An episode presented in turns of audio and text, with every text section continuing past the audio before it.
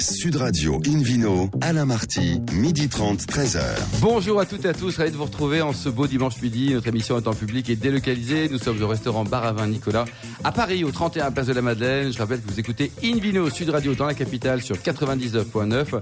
Aujourd'hui, un menu qui prêche, comme d'habitude, la consommation modérée et responsable. Avec à mes côtés la charmante Hélène Pio, Eric River pour nous parler de la Savoie, David Cobol pour l'Autriche, Laure Gasparotto pour nous présenter un monologue formidable dans le Languedoc et puis le Vino Quiz pour gagner plein de cadeaux en jouant sur invinoradio.fm. Bonjour à tous les quatre. Bonjour. Alors Hélène, euh, vous êtes journaliste à Régal. Euh, si on allait faire un tour du côté du château, la, la Verrerie par exemple, dans une magnifique région avec un type formidable, est-ce que Olivier serait parmi nous par hasard quoi? Eh bien écoutez, moi je pense que c'est une très bonne idée et qu'on pourrait accueillir par exemple Olivier Adno. Ah ben voilà. Ben, bonjour à tous. Bonjour. Vous êtes donc le directeur général et l'œnologue du château La Verrerie, euh, en Côte du Luberon. Et, euh, et vous êtes venu euh, de, de loin aujourd'hui. On, est content que vous soyez là parce que le printemps tarde un peu à arriver à Paris. Euh, vous arrivez en gros de allez, Lourmarin? On n'est pas très loin, on a 10 minutes de Lourmarin. Puget-sur-Durance, exactement. Voilà. Donc euh, pour situer au cas où nos auditeurs vont savoir pourquoi ne seraient pas allés à Puget-sur-Durance. Il n'y a pas de camping. On va dire entre Châteauneuf-du-Pape et les, et les euh, enfin pour, les- pour ce qui est du vignoble, Châteauneuf-du-Pape au nord, les Côtes de Provence au sud. Euh, c'est exactement ça. On est vraiment à la frontière de deux grandes régions viticoles, la vallée du Rhône, donc avec Châteauneuf-du-Pape à peu près à 40 km, et puis toute la grande région des, des vins de Provence euh, qui commence juste après la Durance, c'est-à-dire à 2 km à côté de la Verrerie. Alors ce, château La Verrerie, c'est un domaine phare de l'AOC Luberon. On peut même dire qu'il a un peu contribué à la naissance de l'AOC. Alors effectivement, c'est un des domaines historiques de l'appellation. Hein. Appellation qui a été créée en 1988. Euh, à l'époque, euh, le propriétaire Jean-Louis Descours était instigateur avec euh, Jacques Icole pour euh, lancer cette, cette nouvelle appellation qui était une VDQS jusqu'en 88. Donc euh, Jean-Louis Descours, dont on rappelle qu'il était l'ancien patron des chaussures André et le fondateur du groupe EPI, Et on salue son, son petit-fils, euh, Christopher Descours, le président du groupe. qui est toujours le propriétaire du château La Verrerie. Tout à fait. Il y a aussi des belles marques. hein. Il y a quoi? Il y a Weston, il y a Bonpont, il y a, il y a plein de belles maisons. alors. Il y, a, il y a Weston, il y a Bonpoint, il y a François Pinet, et puis il y a les champagnes, Piper. Comme euh, hein. Et- et Piper Charles Etzig et Charles Etzig. exactement. Et, et puis, sans oublier, Joli Vignoble, euh, dernière acquisition en date, euh, italien, de Biondi Santi. Donc euh, Jean-Louis Descours a donc acheté ce, vignoble en 1981. Euh, et puis euh, bah, les premiers millésimes ont été commercialisés en 1987, rouge, rosé. Donc on est 88, l'appellation Côte du Luberon. Et puis 89, la première cuvée de, prestige, Grand Dauphin. Racontez-nous cette cuvée. Alors, effectivement, euh, cuvée Grand Défend 89. euh, petite précision, le premier vin 1985. Euh, C'était Ah, encore une VDQS t'es l'époque. pas né, hein, Hélène. Mais, C'est ça. mais euh, premier, premier millésime de Grand Défend 1989. euh, le concept était de, de sélectionner les meilleures parcelles sur la propriété de Syrah pour composer euh, une cuvée non pas 100% Syrah puisque l'appellation ne permet pas d'avoir un monocépage. Donc on a, on va dire une petite goutte de, de, de grenache euh, dans l'assemblage. Petite Et, goutte, euh, j'ai entendu 1%. Est-ce que c'est ça? Alors effectivement, ça dépend des années, ça peut aller de 1% à 8% selon, selon les millésimes pour équilibrer un petit peu les vins. Et c'est une cuvée qu'on ne produit pas tous les ans, donc uniquement les années exceptionnelles. Et en ce moment, euh, quels sont les millésimes de Grand Défend qu'on peut trouver dans le commerce? Alors actuellement, on vend du Grand Défend 2015, on trouve encore du 2012, du 2013, et puis euh, dans certains endroits, euh, encore dans des, sur les belles tables, euh, les millésimes les plus anciens. Euh, alors, on continue l'histoire du, du domaine. Donc, euh, donc on, on a dit euh, 1989, les premières cuvées de, de, de Grand Défend. Et puis, les, les années passent. 2006, un De- nouvel œnologue. Exactement, oui, j'ai rejoint le, le groupe et puis la, la propriété en 2006, donc ça fait 12e année cette année. Et vous êtes heureux, Olivier, non? Exactement. Bon, ça se voit.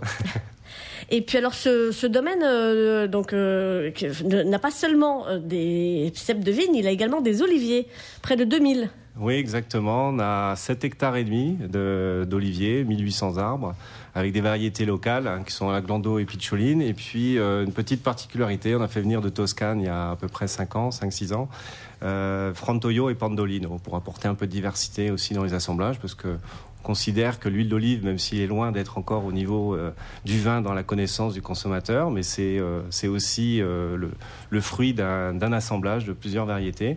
Et on produit trois huiles différentes. Et combien de bouteilles au total de, de, de chaque année produites sur le domaine? Entre, alors il y a certaines années c'est très très peu, comme comme il y a trois ans, c'est environ 10 000 bouteilles de 50 ah, quand même, il faut, il faut les vendre après. Hein, mais on, les vend chez Monoprix, 20 euros les 50 centilitres. Ah J'ai regardé. C'est parfait. en bas de chez moi, ça se vend. En AOC, huile de Provence. Absolument.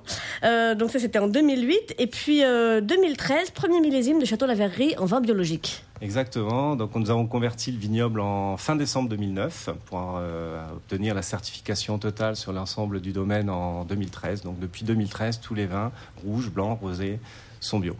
Alors justement, puisqu'on dit rouge, blanc, rosé et tous les vins, racontez-nous, il y, a une gamme assez étendue. Donc on a parlé de Grand Défend, on a aussi Château La Verrerie, qui existe en rouge, blanc et rosé. Et puis la Bastide, racontez-nous. Tout à fait. Alors c'est une gamme qui est assez étendue, mais quand même restreinte. Hein. C'est trois, trois styles de vin bien différents. Donc euh, si on démarre par, euh, par euh, la cuvée Bastide, qui est en rouge, qui est une cuvée à base de Syrah, Grenache et Carignan. nous avons son pendant en blanc qui est en IGP, 100% vionnier. Donc on est plutôt sur des vins assez croquants, gourmands, faciles. Et puis, euh, on va passer tout doucement sur des vins un peu plus sérieux, des vins de table, donc sur la gamme Château, avec un rouge, un blanc et un rosé. Donc, euh, le Château rouge composé de Syrah et de Grenache, un assemblage à peu près 50-50. Euh, la cuvée euh, Château Rosé, qui est un assemblage de 70% Grenache et 30% Cinsault, mm. sur un profil plutôt type de Provence. Et puis euh, le blanc, Château Blanc, qui est donc sur un esprit un peu plus, on va dire, Château Neuf, avec Clairette, Bourboulinque, Roussanne et Grenache Blanc. Alors, je note quand même que quand vous avez dit euh, à propos du château La Verrerie, on passe sur une gamme un peu plus sérieuse. Euh, c'est là que vous avez abordé les rosés, parce que dans, en, Bastide, il n'y en a pas. Alors, ça, veut dire que le rosé est un vin sérieux, enfin. Exactement, puisqu'on a créé il y a trois, euh, trois ans, 2015, le Grand Défend Rosé. Donc, c'est pour terminer la gamme. Donc, nous avons un rouge et un rosé, mais un rosé de table qui est plus dans l'esprit des Tavel, on va dire. Donc c'est un vin qui peut vieillir. Un, vin qui est un peu foncé, comme euh, les ailes David Cobol, ou alors le, rosé pâle euh, version blanc? Non, non, tout à fait. C'est plutôt un vin euh, un peu foncé. C'est en fait une, une concentration des, des raisins qu'on destine à la cuvée Grand Défend Rouge. Donc on va faire une saignée de ces, de ces meilleurs syrahs. La même chose sur les grenaches. Et puis on va ajouter un peu de bourbolingue pour rééquilibrer et rapporter un peu de fraîcheur, parce qu'évidemment, la concentration sur les, sur les rouges donne des acidités beaucoup plus basse et pour avoir quelque chose un peu plus tonique et, frais, eh ben on va apporter le bourboulin qui va nous donner des degrés peut-être un peu moins élevés et puis une acidité un peu plus forte. Et pour terminer, est-ce qu'on peut venir vous voir euh, sur place? On peut visiter le, domaine, acheter quelque part, pourquoi pas au caveau, quelques bouteilles aussi? Exactement, donc c'est avec grand plaisir. Vous avez un site peut-être, Olivier? Nous avons un site, euh, donc www.château-la-verrerie.fr. Euh, nous avons une boutique euh, que l'on peut joindre au 04 90 08 97 deux fois. Tout est dit. Et on est et on est ouvert 7 jours sur 7 en période estivale. Qu'est-ce que vous voulez dire, Alain euh, Que c'était le château la verrerie.com. Oui, si quand je même, .com. C'est les deux, les deux. .fr et ah, .com. Pardon, je l'ai trouvé en .com. Merci Olivier, merci également Hélène. Une vidéo sur Radio retrouve maintenant Eric Riever pour une découverte de vignoble de, Savoie. On prend un peu de hauteur avec vous, Eric, quand même. Hein N'est-ce pas? Mais toute la France a subi fin février une vague, une vague de froid glacial féroce en pleine période de congés scolaires. Cela a dû freiner les sorties de skieurs dans les Alpes et j'espère qu'ils en ont profité pour approfondir leur connaissance des vins de Savoie. Je regrette que ces vins soient trop souvent synonymes des vacances et des sports d'hiver au point que les bois sans leur prêter l'attention qu'ils peuvent mériter. J'insiste qu'il existe d'autres contextes de consommation pour ces vins. Certes, les chiffres sont éloquents. 95% de la production est consommée en France et plus de 80% sur place. Il y a donc peu d'export et pourtant, depuis peu, les vins de Savoie ont le vent alpin en poupe et commencent à avoir la côte ascendante dans les bars, de à vin de New York et de Londres et même en Asie. Ces vins avancent discrètement mais sûrement dans le sillon creusé par les vins de Jura dont David Cobalt a parlé ici même il y a quelques semaines. Un voyage de presse dans le Savoie en janvier dernier m'a permis d'apprécier une fois de plus la déclaration de Jacques Puiset, fondateur de l'Institut du français du goût. Au fond du verre, je veux retrouver le paysage de lieu de production. Fin de citation. J'ai pu me promener dans ce vignoble profondément influencé par l'éboulement le plus dévastateur de toute l'histoire européenne en l'année 1248 une avalanche Vous, de vous vous en souvenez encore Absolument. On a décongé hier matin, Eric, justement pour cette émission. Justement, mais je vous rappelle quand même, une avalanche de boue marneuse, de pierres, de blocs de calcaire a déboulé du mont Garnier avant de tout détruire sur une étendue de 12 kilomètres. Ce sont les débris de cet éboulement effrayant qui ont formé une bonne partie du terroir des vins de Savoie. Le nom de l'appellation âprement prend tout son sens dans cet incident géologique. Mais croyez-moi, les meilleurs vins de Savoie, eux, ne sont pas âpres. Ce sont des vins fruités, glissants, propulsés par une belle acidité. Avec ces vins de montagne, il existe forcément, forcément des hauts et des bas. Et même parmi les producteurs, il y a ceux qui tombent dans un précipice de facilité, Lesquels voire de, voire de médiocrité, sans, je les nomme pas. Mais n'est-ce pas vrai dans toutes les régions du monde? Heureusement, il existe au sommet dans la Savoie des virtuoses du vignoble qui savent faire briller les meilleurs vins issus d'une assez grande diversité de cépages. Ce qui attire notre regard, ce sont les pics d'excellence et les vins lumineux, souvent blancs, certes, plus de 70% de la production est en blanc, mais aussi des rouges sympas issus des cépages rares et modestes comme le person et la douce noire, moins connus que la mondeuse, cépage phare des vins rouges de Savoie.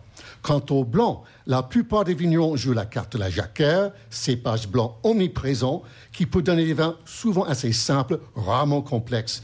Mais le producteur Gilles Berlioz, en biodynamie depuis 2005, il m'a bluffé avec un vin 100% jacquère, vraiment surprenant, salivant, de l'appellation Chignan dans les millésimes 2008, 10 ans d'âge.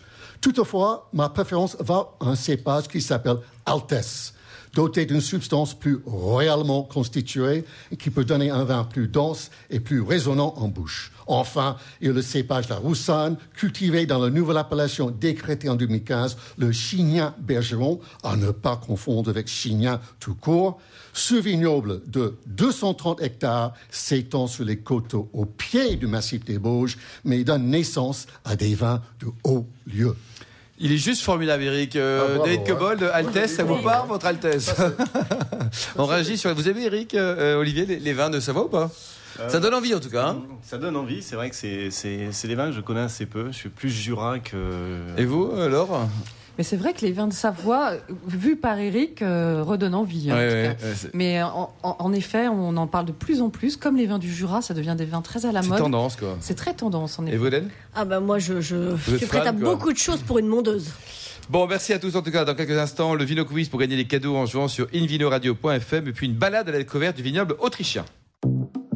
Sud Radio Invino, Alain Marty, midi 30, 13h. Retour au restaurant Bar à Vin Nicolas Paris. Nous sommes au 31 Place de la Madeleine pour cette émission en public et délocalisée avec le Vino Quiz et puis l'excellente Hélène Pio. Merci, je vous rappelle le principe du Vino Quiz. Chaque semaine, nous vous posons une question sur le vin et le vainqueur gagne un exemplaire du guide Hubert.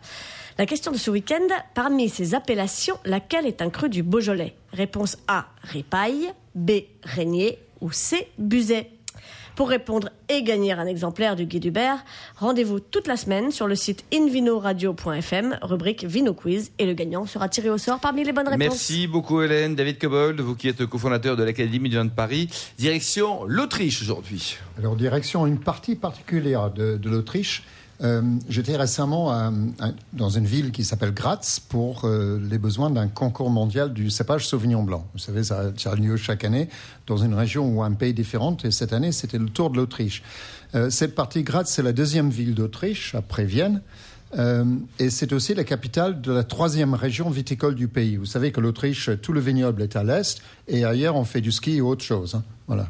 Donc c'est un peu simplifié, mais c'est comme ça. Au moins on comprend David. Oui, bah oui, c'est un pays euh, pas très grand. Euh, le vignoble autrichien produit à peu près 1% du, du vin du monde et moins de 4% des, des vins d'Europe. Donc c'est marginal, sauf pour les Autrichiens, où c'est essentiel.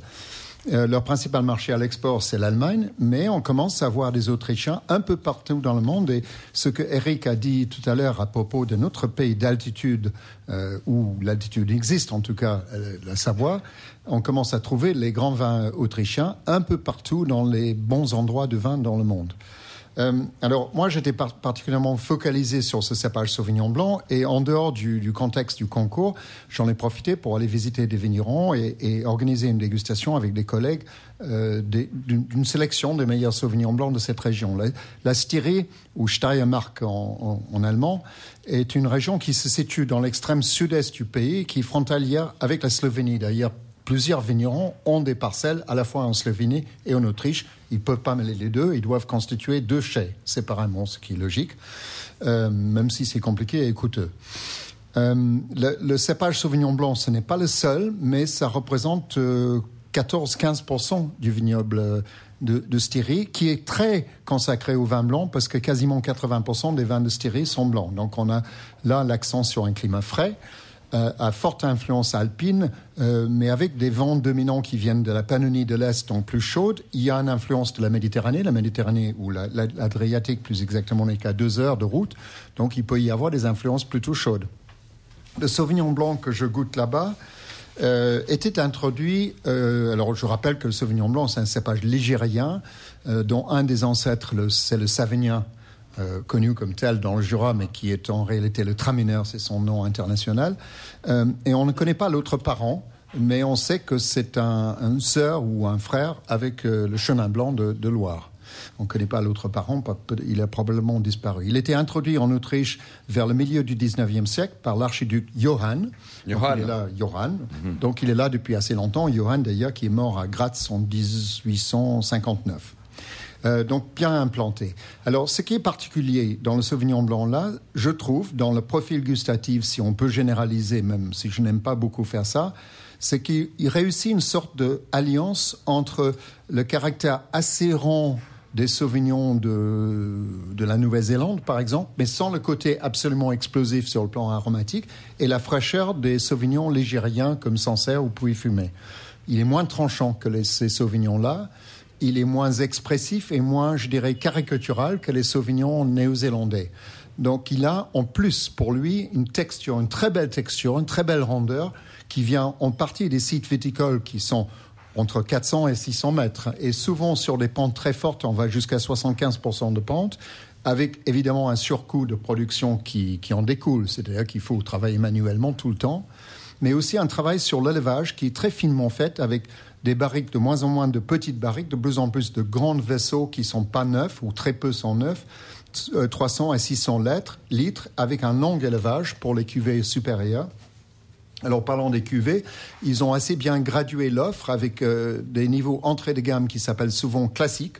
Donc ça, c'est des vins élevés en cuve inox vendus assez jeunes dans l'année. donc. Combien ça coûte, David, une Et là, bouteille les classiques, ça va de 10 à 20 euros Ouais. selon le Pour le. Sauvignon blanc, toujours, Pour le- je, je ne parle que du Sauvignon blanc pour l'instant, même si on trouve aussi beaucoup de, de Riesling, euh, un peu de Riesling, euh, du, du, du Pinot blanc, des très bons Weissburgunder au Pinot blanc aussi, et du Chardonnay qu'on appelle localement le Morillon.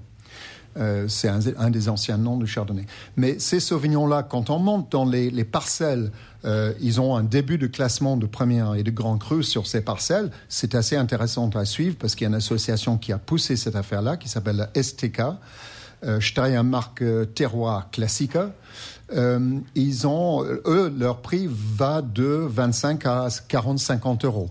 Euh, mais là, on a des vins avec des très très faibles rendements. ça les avec vaut, des David, ou pas? Ça les vaut pas? Si, si, ça les vaut. Ça les vaut. C'est là, on rentre dans la même cher, catégorie. hein, on est quand même cher, hein. Non, mais on rentre dans la catégorie des grands vins blancs. Hein. Claire- clairement, dans les grands vins blancs, c'est pas simplement un Sauvignon blanc. C'est un vin euh, d'une parcelle, d'un- d'une viticulture très soignée, d'un vinificateur qui est très très pointu. Je rajoute que cette région est aussi très belle à visiter. L'accueil est formidable. Ils ont souvent L'Autrichien est sympa. oui, et ils ont souvent euh, une espèce d'alliance entre modernité et tradition dans les architectures. C'est-à-dire qu'on trouve beaucoup de créativité architecturale tout en respectant les proportions des vieilles bâtisses.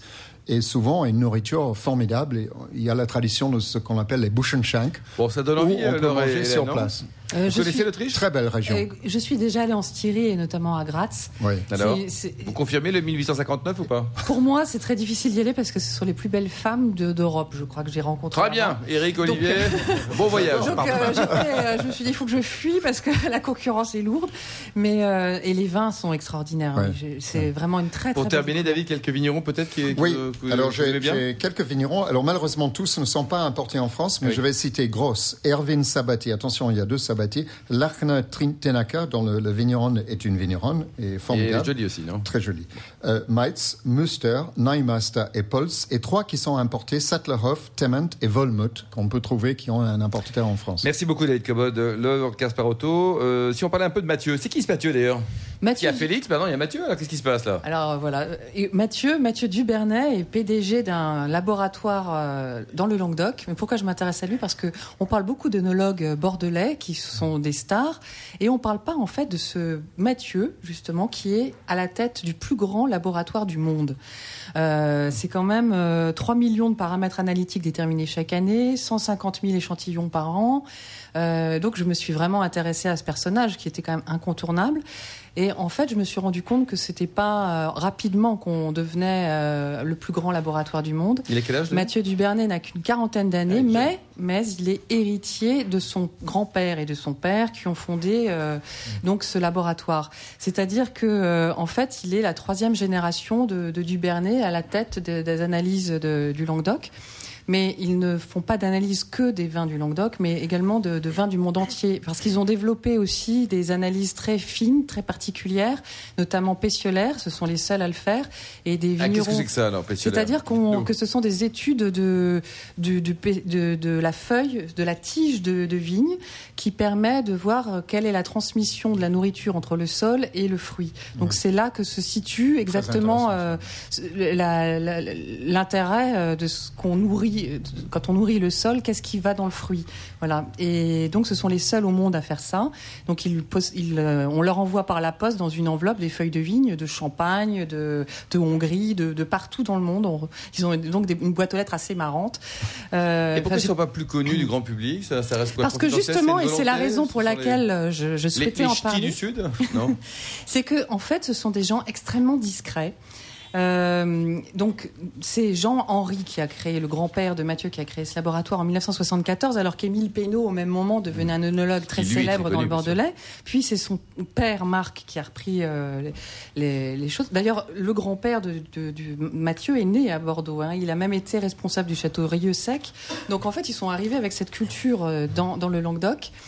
Euh, et ce- le conseil n'existait pas en fait. Ah oui. Et, et c'est euh, le grand-père de Mathieu qui a, qui a inventé ce, ce métier progressivement. À l'époque, le seul but des vignerons, en fait, quand on allait euh, faire analyser son vin, c'était de résoudre des problèmes rencontrés lors des vinifications. Donc, on faisait des analyses pour réparer ce qu'on avait, les erreurs qu'on avait faites.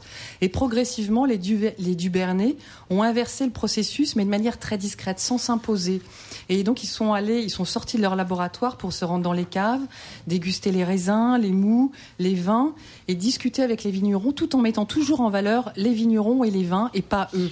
Comme inversement à d'autres laboratoires qu'on peut connaître. Vous les connaissez, vous, Oliviano des... Oui, oui, c'est des analyses qui sont assez connues, euh, qui, sont, euh, qui sont assez euh, Pertinentes aussi, Pertinentes, ouais. bien sûr, parce qu'effectivement, l'interaction sol-plante est cruciale. Ouais, C'est juste Vous, fondamental. vous les utilisez, vous?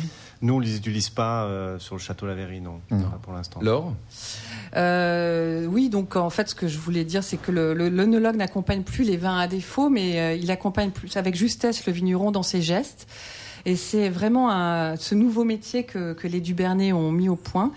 Euh, ce qui ne signifie pas, parce qu'on est le plus grand laboratoire du monde, euh, avoir une vision industrielle du vin. Au contraire, c'est une, vraie, une vision vraiment artisanale. Et je pense que ça fait partie de, la, de leur discrétion aussi, cette vision artisanale. Ce qui ne signifie pas qu'il se passe de technique et de science. Au contraire, ils ont 18 ingénieurs chimistes qui sont extrêmement dynamiques. Je suis allée sur place et j'étais frappée par la, jeune- la moyenne d'âge très, très basse, une trentaine d'années, enfin vraiment euh, très basse et très dynamique. D'ailleurs, même le laboratoire montre que c'est pas, on n'est pas dans une clinique.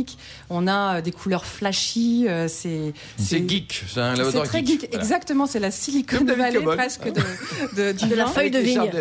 La Silicon Valley de la feuille de vigne, ça fait rêver, franchement. Voilà. Et hum, donc, enfin, on y développe par exemple la méthode à infrarouge depuis 20 ans, une méthode enzymatique. Euh, ce laboratoire peut déterminer jusqu'à 1800 euh, déterminations par heure, alors qu'il y a 30 ans, c'était 50 par heure. Enfin, Ils sont ex- extrêmement euh, Performant. performants, euh, efficaces. Et donc en 2010, Mathieu Dubernay a créé la section chimie fine, qui est unique en France. Et c'est là que c'est une section en fait que les assureurs aussi, auxquels les assureurs peuvent avoir recours, puisque on peut détecter les traces de bouchons, de bois, de résidus phytosanitaires. Enfin, c'est vraiment pour moi la, porte ouverte à, des découvertes extraordinaires.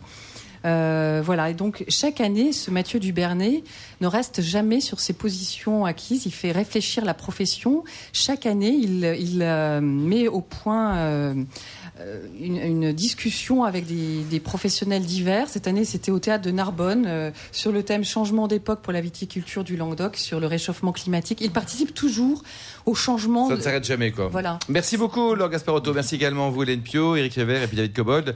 Fin de ce numéro d'Invino Sud Radio. Pour savoir plus, rendez-vous sur sudradio.fr ou invinoradio.fm.